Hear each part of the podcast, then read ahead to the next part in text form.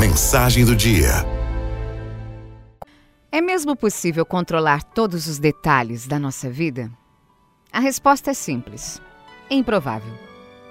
Muitas das coisas que acontecem conosco estão além do nosso alcance e do nosso desejo. O máximo que podemos fazer é aprender a reagir às situações da melhor maneira possível. É aqui que está o alcance do nosso controle, nas nossas reações. Ainda assim, muitas pessoas tentam gerenciar suas vidas e, por vezes, gerenciar a vida dos outros. Dificilmente pessoas controladoras encontram um meio termo entre o que podem ou não podem controlar, o que resulta em grande sofrimento emocional. A ansiedade é uma das principais consequências dessa mania de controle.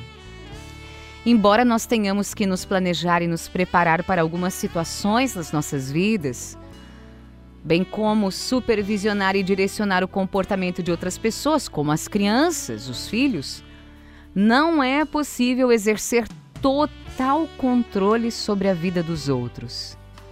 Afinal, ninguém gosta de ter alguém lhe dizendo o que fazer o tempo inteiro. A ansiedade de controlar está muitas vezes ligada à necessidade de acalmar a ansiedade.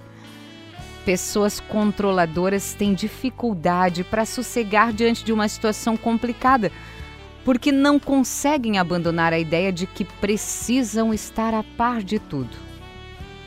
Elas se sentem mais seguras com essa ilusão do controle. Sendo assim, normalmente querem que as situações ruins terminem de uma determinada maneira. E enquanto isso não acontece, sofrem com a angústia, sofrem com estresse.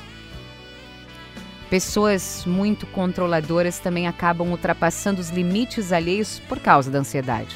Elas não aguentam ver as pessoas queridas sofrendo, por isso tentam encontrar soluções para os problemas deles. Não conseguem perceber que os outros devem lidar com seus problemas sozinhos. A empatia pode ser muito, muito útil para você aprender a gerenciar a sua necessidade por controle.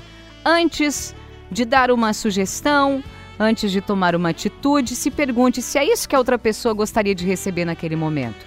Se coloque no lugar dela, levando em consideração a sua personalidade, sua história de vida para tornar o exercício mais realista e pense como ela poderia reagir àquela situação e à sua ajuda não requisitada. Com o tempo, você vai conseguir entender que as pessoas reagem de maneiras diferentes a situações semelhantes. E ainda que elas tomam as suas decisões com base no que acreditam ser o melhor para elas. Somente elas, somente o outro, se conhece a ponto de ter noção disso. Então, a interferência de terceiros não costuma ser aceita se elas não tiverem pedido. Quando entendemos que não é possível controlar os acontecimentos, um grande peso nos sai das costas. Livre-se dessa necessidade de achar solução para tudo e para todo mundo.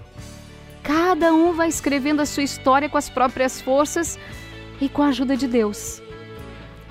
A vida, ela é bem mais leve quando vista assim, do jeito certo.